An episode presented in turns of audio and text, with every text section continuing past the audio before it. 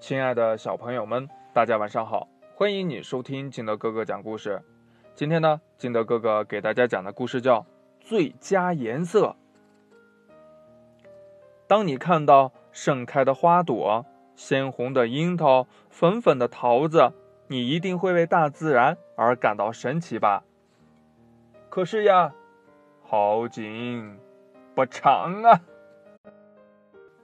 话说这一天呢。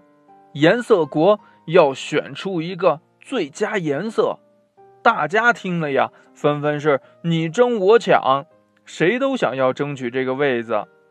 与此同时呢，人类世界乱套了，这东西呀都没了颜色，就像一个个透明物体，这可把大家吓坏了。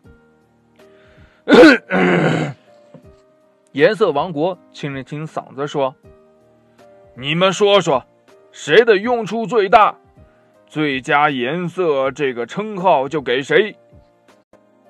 老国王的话音刚落，红、绿、黄三兄弟就站了出来，大吼道：“我们给人们指挥交通，一会儿跑到这儿，一会儿跑到那儿，管理着人类的生命。这个奖呀，我们拿定了。”我不赞同！一向沉稳的橘色叫嚷了起来。他说：“呀，像这胡萝卜、橘子、橙子，这些吃的都富含着丰富的营养，是我指引着人类的健康。这个奖呀，为什么给那三兄弟啊？这别的颜色也吵了起来呀。这红色说：呀。”你指引健康，那我呢？苹果不是红色的，樱桃不是红色的，西红柿不是红色的呀！你别想邀功了。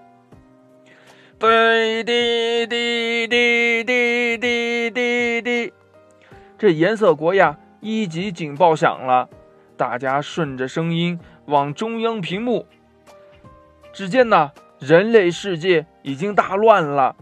在路上拥挤不堪，到处都是不明物体。这时候呀，彩色长老站起来说：“呀，颜色们，你们各有各的本领，谁的本领都无可替代。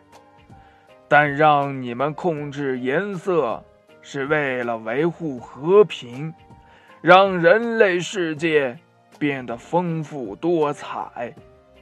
现在，国王决定取消最佳颜色称号，大家各就各位吧。故事讲完了，亲爱的小朋友们，有一些奖项呀，本来他是想鼓励我们好好去做的，但是呢，因为设计的不恰当。所以呀，反而会影响我们工作。那我们小朋友也要记住了，我们以后在做什么游戏规则的时候，一定要考虑周全一些，是吧？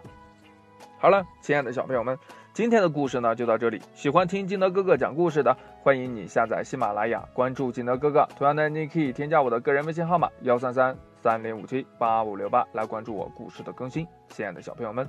祝你晚安，明天见，拜拜。